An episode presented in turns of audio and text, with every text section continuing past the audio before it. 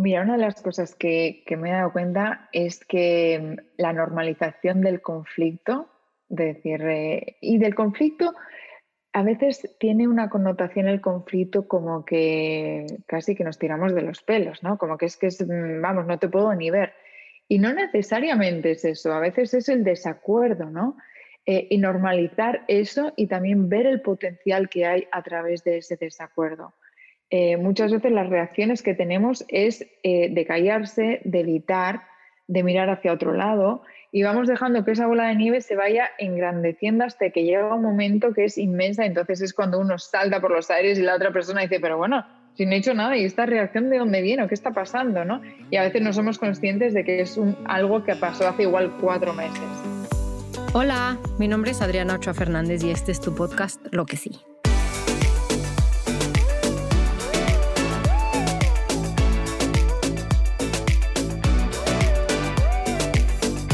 Lo que sí reúne anécdotas, historias, pensamientos con personas que están haciendo cosas para tener un mundo más justo, más equitativo y para que podamos reflexionar lo que queremos. Si buscas un mensaje de optimismo y motivación, crees que un mundo mejor es posible y si quieres que pongamos el reflector en lo que sí se está haciendo para lograr un cambio, te invito a quedarte a este tu podcast. Muy buen día, buenas tardes, buenas noches, dependiendo de dónde te encuentres. El día de hoy estoy grabando este episodio de Lo que sí con María Rivero. María nació en una ciudad muy pequeña en el norte de España que se llama Portugalete. Ella creció y se educó bajo la influencia muy conservadora de su familia y mientras iba creciendo, ella iba haciendo como una especie de checklist de lo que se esperaba de ella. Era una buena hija, buena amiga, había sido estudiante responsable, se involucraba en proyectos de ayuda y voluntariado, Incluso consiguió el trabajo de sus sueños en Estados Unidos. Se casó con un arquitecto de conocida reputación, del cual se divorció unos años después. La vida de María se detuvo en 2016 cuando la promocionaron a directora de una firma que ofrecía servicios legales y por primera vez se dijo, bien, he conseguido todo lo que se supone que tenía que hacer y ahora qué. Había logrado lo que le habían dicho que la iba a hacer feliz y aún así pues no lo era. Después de meditarlo mucho y de muchas lágrimas, María decidió darse un break-up, cortar, divorciarse de su vida y se tomó una baja por tres meses y se fue a la India donde estuvo conviviendo con gurús y guías espirituales en diferentes ashrams. Ella aprendió que era estar en silencio total y fue en ese silencio en donde empezó a descubrir quién era realmente y quién era más allá de lo que conseguía o lo que se supone que debía de hacer. María regresa a los Estados Unidos con un propósito nuevo, está lista para vivir su vida desde este nuevo propósito.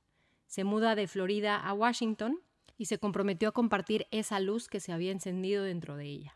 Consiguió un trabajo en el mismo campo legal de mediaciones, pero con una versión reinventada de ella. En este momento fue cuando coaching la encontró y se propuso incorporar las herramientas increíbles de coaching en sus mediaciones. Fue impactante. Aunque María sigue haciendo mediaciones laborales, está incrementando su práctica de resolución de conflictos y de coaching de vida más allá de las mediaciones como práctica privada. El coaching le permite a ella vivir una vida en plenitud, alegría, expansión, crecimiento y propósito. Muy buenos días. Para ti son buenas noches porque estás en Europa. Hola María, muy, muy buenas tardes. Muchísimas gracias por acompañarnos el día de hoy. Gracias por estar aquí, gracias por tu tiempo. Qué, qué locura cómo conectamos, ¿verdad? Muchas, muchas gracias. Bienvenida, María. Muchísimas gracias por poder coordinar este tiempo para, para hablar y conversar y conocernos más. Ay, no, muchas gracias a ti, María. El día de hoy vamos a hablar acerca de la mediación de los conflictos y quién somos cuando nos enfrentamos con un conflicto. Platícame, María, ¿qué es la mediación? Bueno, la mediación, así como en una definición más uh, teórica, ¿no? Te diría que mm, es una resolución alternativa de conflictos, eh, donde en vez de ir a los juzgados o lo que se conoce como las cortes, pues las personas eligen a una persona que tiene el, rol del, mediador, que es una persona imparcial, neutral, donde va a facilitar un diálogo entre, entre las partes con el propósito de, llegar a un acuerdo. Siempre es verdad que no se llega a un acuerdo, pero la intención es que haya un espacio de, confidencialidad y, de, y donde las personas se sientan sobre todo seguras de que puedan expresarse y comunicar todo lo que necesiten sobre el problema. ¿Y cuántos o cuáles tipos de mediación hay? Eh, pues así me atrevería a decirte un poco que hay casi diferentes, tantos tipos de mediaciones como de problemas, porque cada una tiene como su, esencia y tiene su particularidad. Así a grosso modo te puedo decir, bueno, pues que hay mediaciones comerciales, eh, eh, mediaciones familiares, sobre todo en Estados Unidos, que es un tema muy, muy, ¿cómo decirte? Eh, las mediaciones es algo muy normal y es donde hasta los jueces eh, las apoyan muchísimo, sobre todo en la Florida, que es donde tengo más experiencia y a veces incluso invitan a las partes a tratar una mediación antes de presentarse, tener vistas delante de los jueces. Eh, allí que es donde yo también he practicado, te diría que las más comunes son comerciales, de construcción, de mm, labor and employment, de laborales, y, de elderly, que es algo medio nuevo. Te diría que en los últimos cinco o seis años se han puesto muy... Mm, Para las personas de la tercera edad, ¿no? Exacto, se han puesto como que muy comunes, no sé si es el tema de baby boom o que mucha gente mayor que necesita mediar con familiares, eh, la razón por la que se han puesto eh, tan en auge, pero sí, en los últimos cinco o seis años estoy viendo muchísimas más mediaciones de este tipo. Oye, pero tú en qué momento entras, por ejemplo, o sea, si fuera una mediación laboral, la persona va y se queja con alguien de recursos humanos y tú, dependiendo de quién te contacte, estás del lado de la empresa o del lado del colaborador o cómo funciona. Mira, te voy a decir, te voy a decir cómo, te voy a comentar cómo funciona en sí una mediación y luego cuál es mi rol en el trabajo que estoy haciendo ahora. Em, las mediaciones en sí, ambas se pueden hacer em, particularmente. Imagínate que tú y yo tenemos un problema ¿no? y queremos resolverlo con un mediador.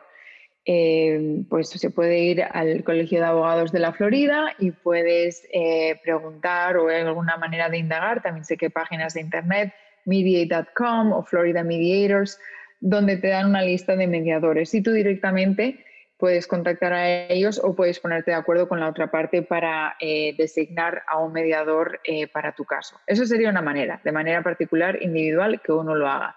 También hay instituciones que se encargan de la administración de los casos de mediación. Hay instituciones muy conocidas como la ICC, CPR, la Asociación Americana de Arbitrajes y Mediaciones, donde cobran un fee, una cuota inicial.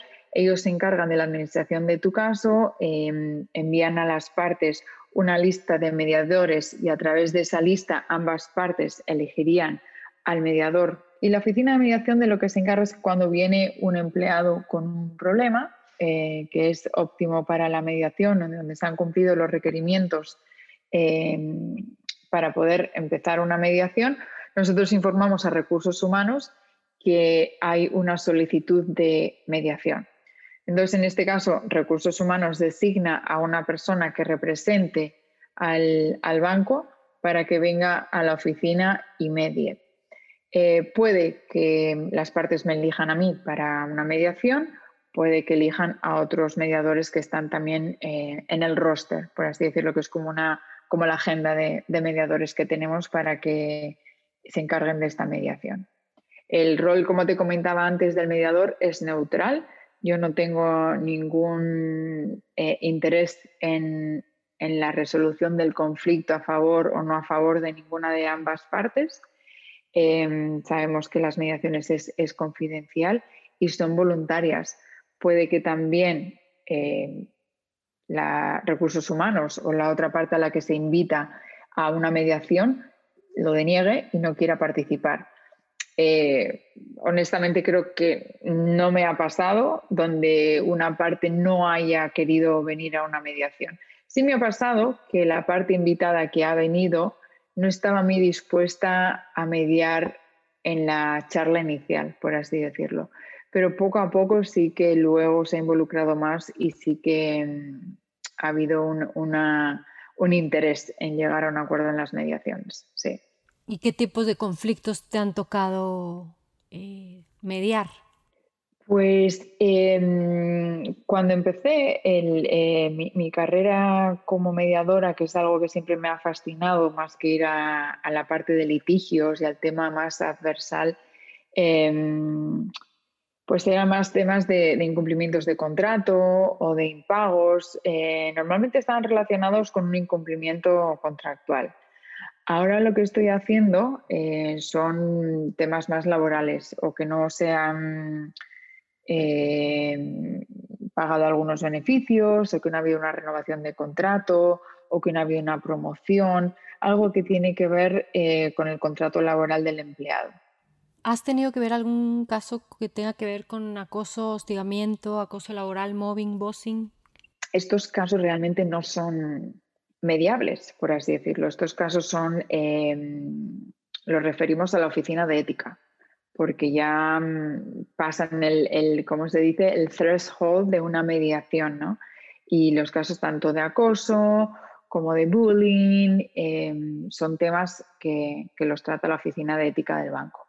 A ver, platícame un poquito eso del threshold. Eh, es como decir, donde hay un barómetro, donde es como mediar algo que, no es mediable, donde, donde em, el, em, el aspecto en sí de este, de este problema eh, no se puede mediar. Entonces, estos temas se refieren a la oficina de, a la oficina de ética. O sea, antes de que lleguen al juicio o antes de que lleguen a los juzgados, se utiliza esta mediación, ¿no? En donde las partes acuden de manera voluntaria y hay una confidencialidad de ti hacia las dos partes, ¿no? La empresa y los, las y los colaboradores, ¿no? Y tú tienes una parte de imparcialidad, eso es lo que tengo entendido. Sí, y mira, el, tema de, donde estoy yo ahora es un poco único porque en las organizaciones multilaterales lo que pasa con ellas es que tienen un poco inmunidad jurisdiccional. Entonces, em, mm, no se las puede demandar en una corte, ¿vale? Pero la mayoría de las empresas sí, em, se puede ir a un juzgado y se las puede demandar. Eh, ¿Qué pasa? Que cuando, eh, cuando se le abre esta oportunidad a que las partes vengan y, hablen, eh, se abre también una perspectiva muy diferente. ¿Por qué? Porque muchas veces cuando ha habido un problema, te diría que el 80% de las veces las personas no lo han hablado. Cada uno ha interpretado una situación de una manera diferente y según esa interpretación ha tomado ciertas decisiones y ha actuado conforme a esas decisiones. Em, cuando se abren las puertas a una mediación, que como te comentaba antes, es una opción voluntaria de ambas partes venir y poder sentarse a hablar sin ningún ánimo de recriminar, sin ningún ánimo de, obviamente, eh, hay unas bases ¿no? Eh, que las explico también cuando empezamos las sesiones de mediación, de no tomarse nada personal, de guardarse el turno de palabra, de que haya respeto, de que no se alce la voz. Las partes están en ese momento em, menos a la defensiva, están más dispuestas a sentarse y realmente escuchar a la otra parte. Y lo que he observado es que, aunque no hayamos llegado a un acuerdo de mediación, los resultados han sido tan positivos que luego los equipos y las relaciones laborales entre estas dos personas han mejorado muchísimo. O sea, si llega a haber este acuerdo y el colaborador no necesariamente se tiene que salir de la empresa. No, para nada. Muchas veces las mediaciones que hemos tenido simplemente porque hay una, no hay una buena comunicación o entre el jefe y la persona que trabaja para este jefe no hay una buena coordinación a la hora de entenderse. Em, como diría mi madre, cada uno somos de una madre, ¿no? y cada uno trae un montón de historias, de experiencias, nuestros detonadores, nuestros traumas. Eh, y si todo esto lo pones bajo eh, la presión de una empresa, del performance, de llegar a unos goles, a unas metas, de los egos, de las promociones, de, los, em, de las agendas personales de cada uno, pues es muy normal que el conflicto surja. O sea, el conflicto es parte del día a día. Lo que pasa es que creo que muchas veces eh, se trata de evitar el conflicto o afrontamos el conflicto cuando la bola de nieve es inmensa, en vez de hacerlo de una manera temprana. Eso justo te iba a preguntar, o sea, ¿qué es lo que has descubierto acerca del conflicto en todos estos años de experiencia profesional? Mira, una de las cosas que, me he dado cuenta es que mm, la normalización del conflicto, de decir, eh, y del conflicto, a veces tiene una connotación el conflicto como que casi que nos tiramos de los pelos, ¿no? Como que es que es, mm, vamos, no te puedo ni ver. Y no necesariamente es eso, a veces es el desacuerdo, ¿no? Eh, y normalizar eso y también ver el potencial que hay a través de ese desacuerdo. Eh, muchas veces las reacciones que tenemos es eh, de callarse, de evitar, de mirar hacia otro lado y vamos dejando que esa bola de nieve se vaya engrandeciendo hasta que llega un momento que es inmensa, entonces es cuando uno salta por los aires y la otra persona dice, pero bueno, si no he hecho nada y esta reacción de dónde viene o qué está pasando, ¿no? Y a veces no somos conscientes de que es un, algo que pasó hace igual cuatro meses. Y, la importancia, ¿no? De la importancia de hablar en, las, en, lo que decimos los early stages de los desacuerdos, cuando hay esos em, momentos que hay desacuerdos inicialmente. Sí, esas etapas tempranas, ¿no? Sí, tener una conversación sin ningún eh, apego a lo que pueda pasar ni al resultado de esa, de esa conversación. Está increíble que tú puedas ver desde otro lado, o sea, los conflictos siempre van a estar ahí, siempre van a existir, pero de qué manera los estamos respondiendo, ¿no? ¿Hay un diálogo o es un monólogo en donde solo una persona dice lo que se tiene que hacer y, ya? Y pues tu parte es poder ser totalmente imparcial y escuchar ambas partes y que lleguen a una solución o un acuerdo. platícame un poquito eh, cuando tienen un conflicto y a la hora de mediar, la solución, ¿cómo lo pondrías en palabras? Mira, a veces hace, eh, cuando alguien viene a una mediación y normalmente, como te comentaba, es cuando alguien está ya como que, diríamos aquí en España, como que muy cabreado, ¿no? Y está ya eh, que lo quiero así y esta persona me las va a pagar y que se ha creído y que y esto lo quiero o esto o nada, ¿no? Y yo digo que es que en la mediación no es para conseguir lo que tú quieres, sino para eh, llevarte con lo que puedes vivir. Y muchas veces como te comentaba también antes, cuando venimos a las mediaciones hay mucha carga emocional sobre el problema. Quizás en sí el hecho no es tan grave, por decirlo de alguna manera, pero luego todo el agregado y todo el contexto con las emociones, los sentimientos, eh, todo lo que trae ese problema es lo que agranda esa bola de nieve. Y es importante también darse cuenta de eso. ¿Cuánto eh, me ha detonado esto en mí? y cuánto de emociones tiene realmente este problema. Creo que cuando uno puede separar ese contexto del hecho, eh, hay mucho camino recorrido para poder llegar a un acuerdo. Híjole, sí, sobre todo es esta historia que nos contamos después del hecho, ¿no? O sea, esto que rellenamos de nuestra infancia, de nuestras heridas no resueltas, de todas estas cosas, que entonces estamos rumiando y estamos recordando esta situación y también le ponemos de, nuestra parte, nuestra carga emocional, ¿no? Sí, totalmente, totalmente. Y, también normalizar esto de que todos tenemos eh, pues algo que se nos ha quedado grabado de, nuestras... Eh, pues eso, crianzas de nuestros padres, de cosas que hemos vivido en el colegio, eh, de experiencias que hemos tenido cuando hemos sido más adultos, ¿no? de expectativas, de historias que nosotros, pues por algún motivo, o porque nos han educado así, o porque nos lo hemos creído así, de cómo debieran de ser las cosas, ¿no? O cómo debiera la otra persona comportarse, de lo que debiera decir, lo que no debiera decir, eh, qué es algo que es grosero, qué no es grosero, ¿no? Creo que, que el, ser cada uno em, un, paquete con todas estas cosas em, le agrega muchísimo al, desacuerdo en sí, ¿no? Wow, qué interesante. O sea, a mí me, impresiona ver, eh, sobre todo digo, en, en, la parte personal, ¿no? Todas estas ideas, vamos a llamar, por ejemplo, en las fiestas de Navidad, ¿no? Estas ideas de cómo la otra familia se debe de comportar según mis reglas que nunca expuse, ni nunca se, abrieron, ni nunca se hablaron abiertamente. Y entonces estamos en la mesa a la hora de comer, de ahorita no, porque hay pandemia, ¿no? Pero en, otros años. Y entonces uno trajo de más y uno no trajo de más y uno cocinó de más y uno descansó de más y uno...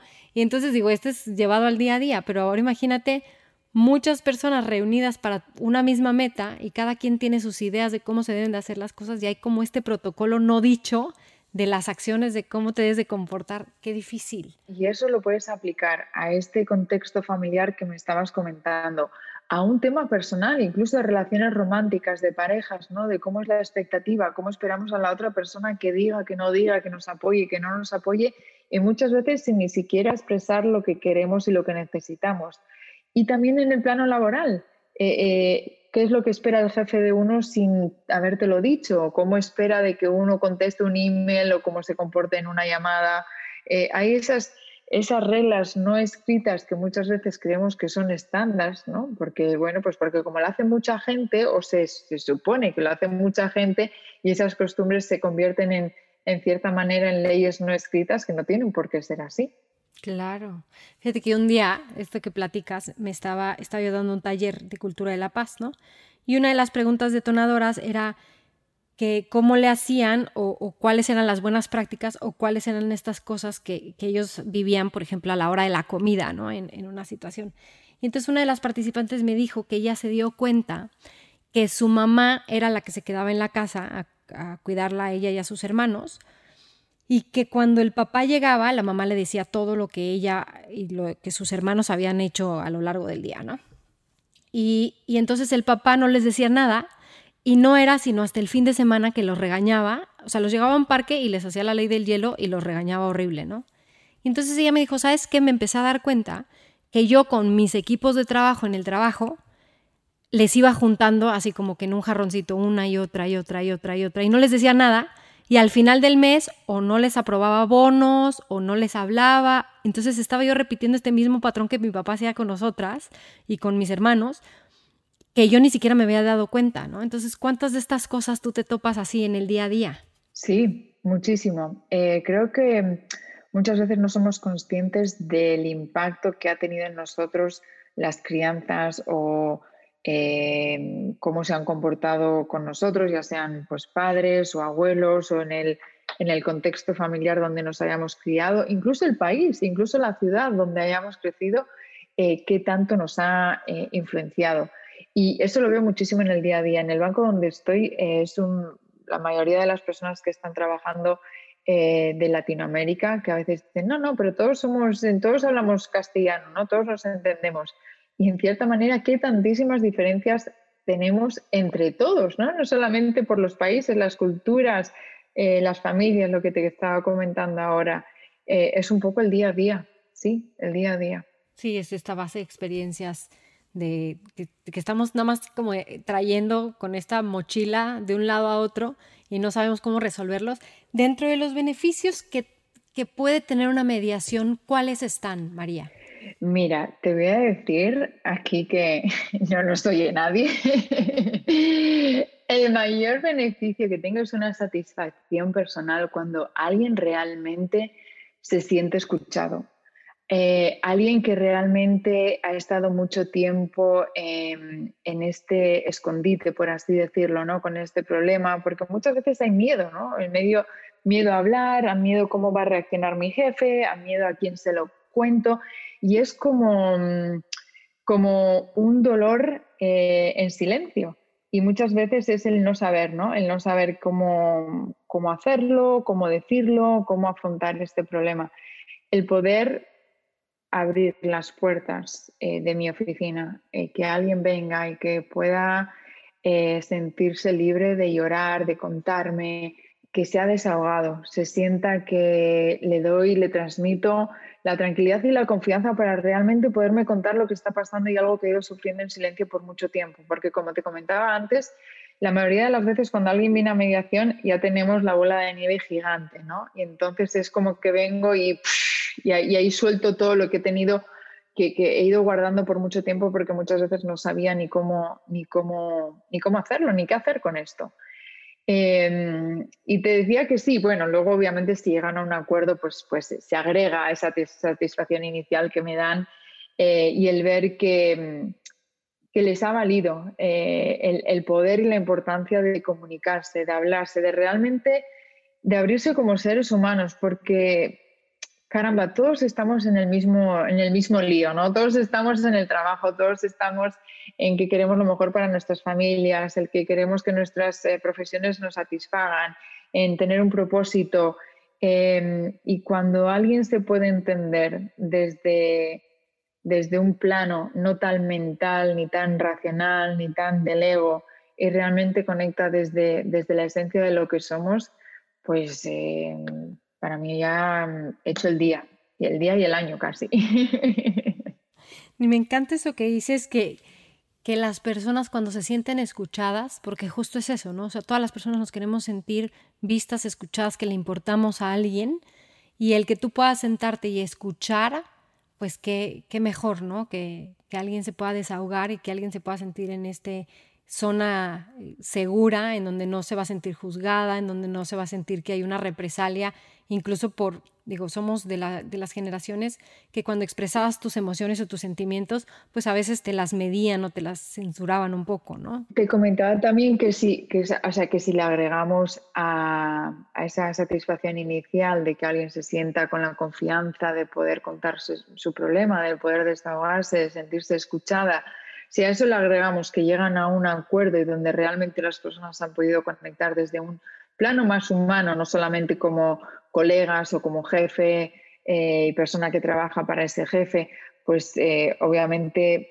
mm, ya con eso yo he hecho, el, día y el año, ¿no? Creo que eso es lo más importante, el poder proveer ese espacio y que la persona se sienta que le importas, que realmente hay alguien que, que le importas y, y que sí te quiero escuchar y que tu problema me importa y que lo estés pasando mal y que estés sufriendo de verdad me importa.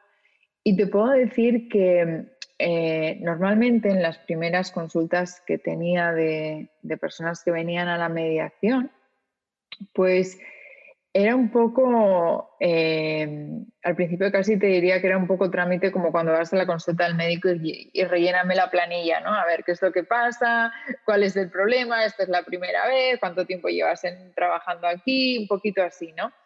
Pero fíjate que desde que hice mi certificación de coach, eh, estas primeras eh, charlas, esta primera consulta que tengo de la, de la gente que viene a mediación, eh, me están sirviendo un montón para poder ir realmente a la raíz del problema. Y es lo que te comentaba antes, eh, el traer esa conciencia a la persona de cuál es el hecho en sí, cuál es la carga que le estamos agregando de emociones, de sentimientos, de sensaciones, de pensamientos, de lo que no has dicho y quisieras decir a ese problema, ha sido valiosísimo. Y sabes qué? que, que algo que me gustaría preguntarte es, de las personas que tienen ciertos detonadores, ¿con qué te encuentras que son los detonadores más seguidos o, qué es lo que has encontrado ahí? Mira, hay, eh, hay varios que son, te diría, más o menos recurrentes, ¿no? Eh, los detonadores de algún comentario donde la persona no se ha sentido valorada o no se ha sentido apreciada por el trabajo que ha hecho, Em, ese es un detonador bastante común. Eh, eh, otro detonador también es cuando hay diferencias de género. Eh, cuando ven que hay un compañero de otro género o compañera donde no se la ha tratado de la misma manera, em, también, también es algo bastante, bastante recurrente. Y también cuando se ha creado una expectativa, quizás de alguna renovación de contrato, de alguna promoción, y no ha habido una coherencia entre lo que se ha dicho y lo que se ha hecho. Eh, eso sería otro, otro tema también que tratamos bastante en las mediaciones. Todo lo que nos imaginamos que va a pasar y nunca se habló, nunca se trajo a la mesa y, ahí está, ¿no? Esas expectativas eh, se han creado en base a unos comentarios, algunas acciones que han hecho creer a la otra persona que eso iba a ser así eh, entonces son como unas expectativas, te diría, hasta razonables, ¿no? Y en base a esas expectativas razonables hay personas que toman decisiones en su vida de mudarse a una ciudad, de no mudarse a una ciudad, de, casarse este año o el año que viene, de esperar a tener hijos o no esperar a tener hijos. O sea, en base a algunas expectativas, eh, eh, personas toman decisiones importantes en su vida. Y creo que la persona que induce con sus acciones o con sus comentarios o con su silencio a que alguien tome una decisión, creo que también tiene que ser coherente y tiene que ser, em, tiene que reconocer el grado de responsabilidad que esa persona tiene en la otra persona. y es bueno también hablar de eso, ¿no? Y, que la persona reconozca y vea qué tanto esas actitudes han influenciado en, una decisión. A ver, platícame un ejemplo.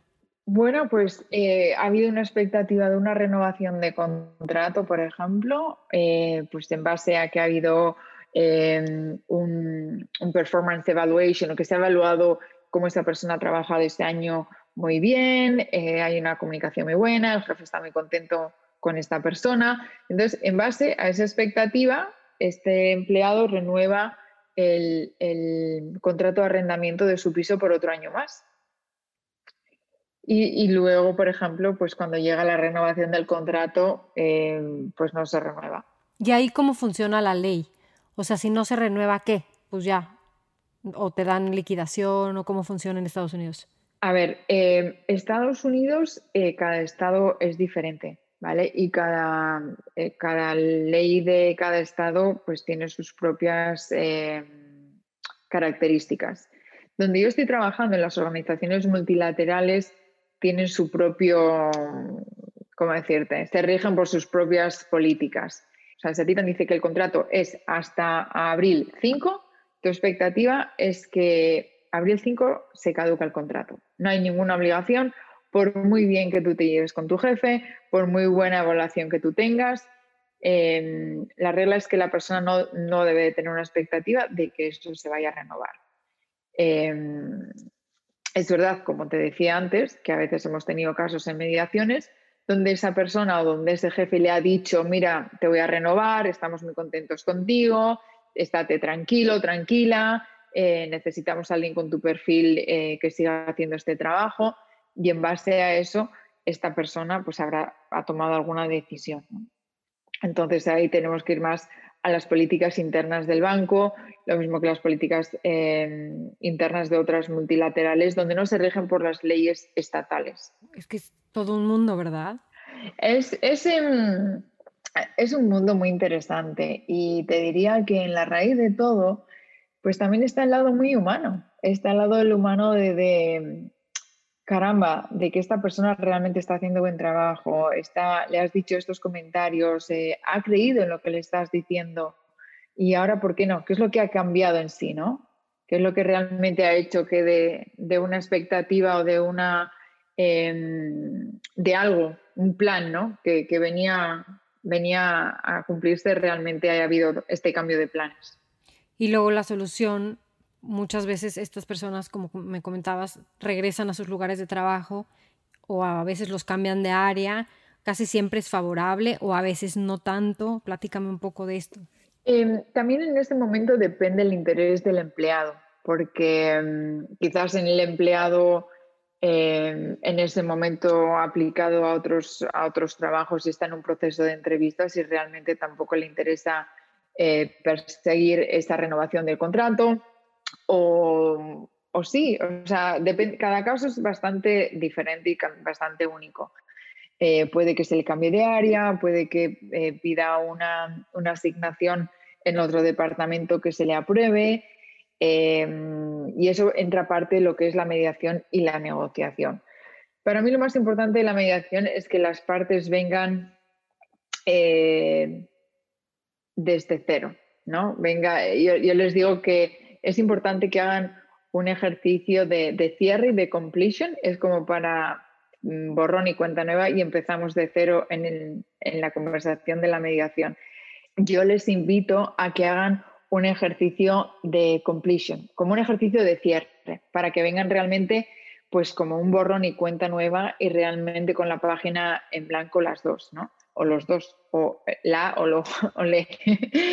y, este, y este ejercicio de cierre se trata de tres cartas, de que escriban tres cartas y obviamente no la tienen que compartir, ni me la tienen que mandar a mí, eh, ni tienen que, mm, que hacerlo a pública. Pero creo que es un ejercicio muy bueno y, y donde se suelta muchísima energía de la carga del problema. Y una carta tiene que ver con los sentimientos que este, este problema o este conflicto nos está detonando. Pues hay sentimientos de, sentirte decepcionada, traicionada, no valorada, que no te escuchan, no te tienen en cuenta, take it for granted.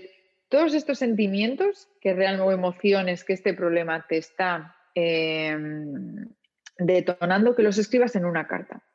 La segunda, la segunda carta es qué, responsabilidad o qué, ¿De qué eres responsable en este problema? Pues soy responsable de que realmente nunca le he dicho a mi jefe cómo me siento. Realmente nunca he hablado, nunca le he comunicado lo que necesito, nunca eh, lo que sea, ¿no? Básicamente lo que tú veas en este, en este contexto y en este conflicto de lo que tú eres responsable. Y la tercera carta es una carta de acknowledgement, que creo que en español yo lo traduciría, no sé si es como un reconocimiento o una carta donde tú reconoces a la otra persona. Eh, pues la puedes reconocer pues eh, que es buen trabajador, que sabe de lo que está hablando, que es un buen experto en su tema, que es un buen padre, un buen de, lo que quiera que sea que tú le quieras eh, hacer ese acknowledgement a la otra persona.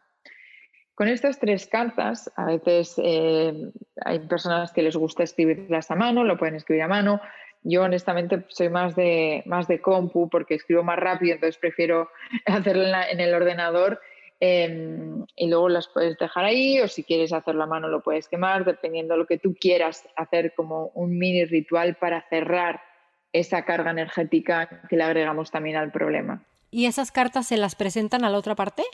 E, estas cartas simplemente son para que uno personalmente suelte en cierta manera esa carga de la que hablábamos al principio de nuestra conversación, esa carga adicional que le ponemos al problema de emociones, de sensaciones, de detonadores, toda esta, todo esto extra que en realidad em, no agrega, agrega, agrega estrés y agrega otras cosas, pero no le agrega valor, Em, es una manera de, release, ¿no? de soltar todo esto, para que las partes puedan venir como que más ligeras a la hora de, hablar y a la hora de tener una sesión de mediación.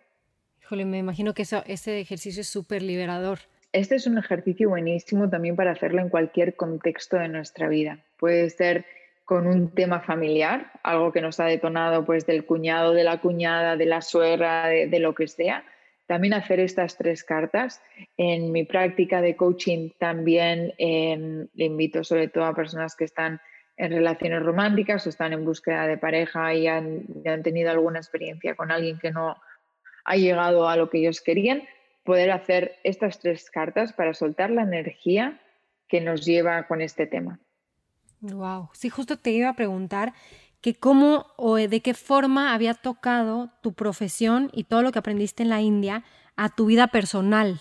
Bueno, te tengo que confesar que mm, pre-India yo era muy blanco-negro y esto es así porque sí, ya está, vamos, de aquí a Lima, ¿no? Y era, era como era y, tenía que ser así, pero sí que me reconozco una persona que no tenía eh, la conciencia, quizás la inteligencia emocional de elevar una conversación o de elevar una situación y verla un poquito con más altitud. Em, mi viaje a la India, eh, aunque en ese momento yo no consideré que hubiera un antes y un después, fíjate que la primera persona que vine después de que regresé fue mi madre. Paré, bueno, estuve como dos semanas en España antes de regresar a Estados Unidos y mi madre lo primero que me dijo fue, pero ¿qué te ha pasado? Y yo, ¿cómo que me ha pasado? Pues nada, pues nada, pues ¿qué me va a pasar? Pues que estaba muy bien y le contaba. Y, claro, aparte que bueno, mi, mi, madre no entendía muy bien este pues, tema de, de yogas y la meditación y conectar con tu respiración y los chakras y todo esto, pero la mujer la verdad que pues como en el amor de madre me escuchaba y decía, mi pobre hija la estoy perdiendo porque no me estoy enterando de nada, pero ella muy, muy madre eh, me, daba su tiempo, me daba su tiempo y todo su cariño escuchándome. Lo apliqué muchísimo en ver cómo quería reenfocar mi vida. Sentía en ese momento que, bueno, tenía como 35, 36 años cuando fui y dije, bueno, pues eh, es como un, un, parón en tu vida, ¿no? Y decir, a ver, ¿qué es lo que está pasando? ¿Qué es lo que he hecho hasta ahora? ¿Qué es lo que quiero de mi vida de verdad? Hemos, que yo considero la manera como yo creo y como yo veo que hemos venido a este mundo y a esta tierra y a esta manera humana, eh, con un propósito, no solamente para hacer el check-off de las cajitas que comentabas antes en la descripción, qué es lo que yo estaba haciendo, ¿no? Me decía, bueno, es que hay que estudiar, bueno, pues hay que estudiar, marcado. ¿Qué más hay que hacer? La comunión, marcado. La confirmación, marcado. ¿Qué más hay que hacer? Hay que hacer, una carrera, pues ¿cuál hago? Venga, de, las opciones que hay, ¿cuál quiero? Esta.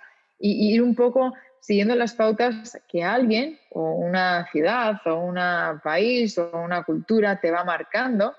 En ese momento que me fui a la India fue pararme y decir, espérate, pero realmente, ¿qué es lo que quiero yo?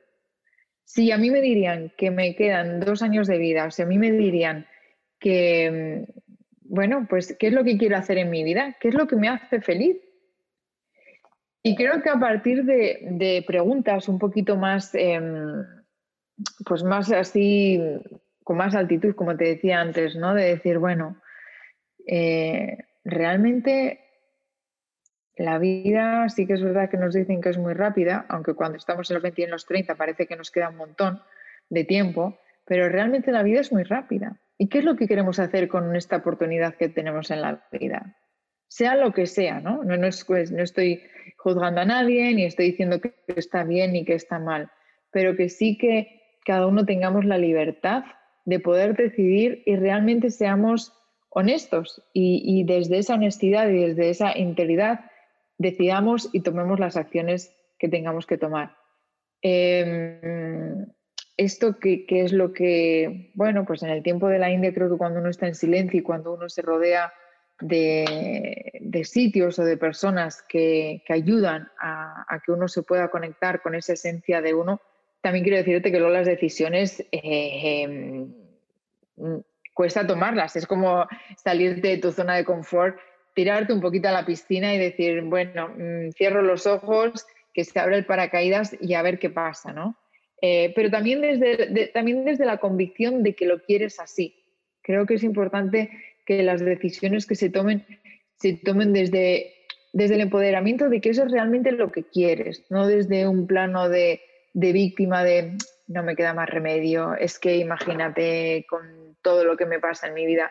Creo que cuando uno em, está conectado de esa esencia es cuando toma las riendas de su vida y toma unas decisiones eh, desde un plano de empoderamiento. Uy, qué bonito todo lo que me compartes, María. Muchísimas gracias. Aquí ya vimos en esta sesión qué es la mediación, qué tipos de mediaciones hay, em, pues estas partes o los pilares de la mediación, ¿no? La confidencialidad, las partes que acuden, que son de manera voluntaria, que hay una imparcialidad por parte de la persona mediadora, cuáles son los beneficios de la mediación, también eh, este ejercicio que haces que se me hace súper poderoso también en las relaciones del día a día, ¿no? Con tus amistades, con tus familiares, con tu pareja. El que puedan tener estas tres cartas se me hace algo sumamente valioso. Algo que se nos esté olvidando, María, eh, que no hayamos tocado. Creo que también de las cosas que he ido experimentando es que muchas veces em, lo que asumimos y las historias que nos creamos en la mente no tienen, no tienen nada que ver o poco que ver con el hecho y la otra persona. Creo que a veces las interpretaciones y lo que nos creamos, eh, vamos, están, están como el día y la noche de lo que la otra persona está pensando y lo que nosotros estamos utilizando para quizás no acercarnos o que es nuestra pared para no iniciar una conversación. Eh, cuando, uno, cuando uno es capaz de hablar desde ese a corazón abierto, ¿no? Con lo que eso supone también de aceptar la vulnerabilidad y de, y de sentirse así, eh, la magia que se crea es muy diferente que cuando uno viene desde un plano más mental y más racional y esto es lo que quiero y con un corazón y con una con una defensa, porque a veces creo que no somos conscientes que lo que nos estamos tratando de proteger con, ese, con esa coraza y ese caparazón es el, hacernos daño, el, incluso de que nos hagan daño y que por eso venimos ya a la defensiva. Cuando somos capaces de poner esa armadura a un lado y entrar en la puerta de la mediación desde, desde ese plano de, corazón abierto, pues eh, se consiguen conversaciones y se tienen conversaciones eh, maravillosas. Qué, qué, bonito y qué profundo. No, muchísimas, muchísimas gracias, María. Muchas gracias a la audiencia por haber escuchado este podcast.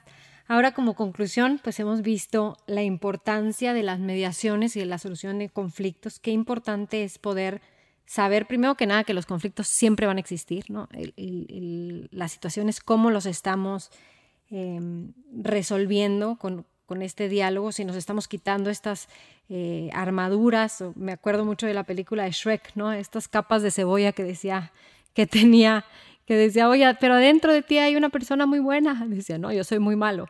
Dice, sí, pero tú eres como una cebolla que te vas quitando las capas. Digo, no recuerdo exactamente el diálogo. Mi hermano seguramente me corregiría porque se sabe todos los diálogos de las películas.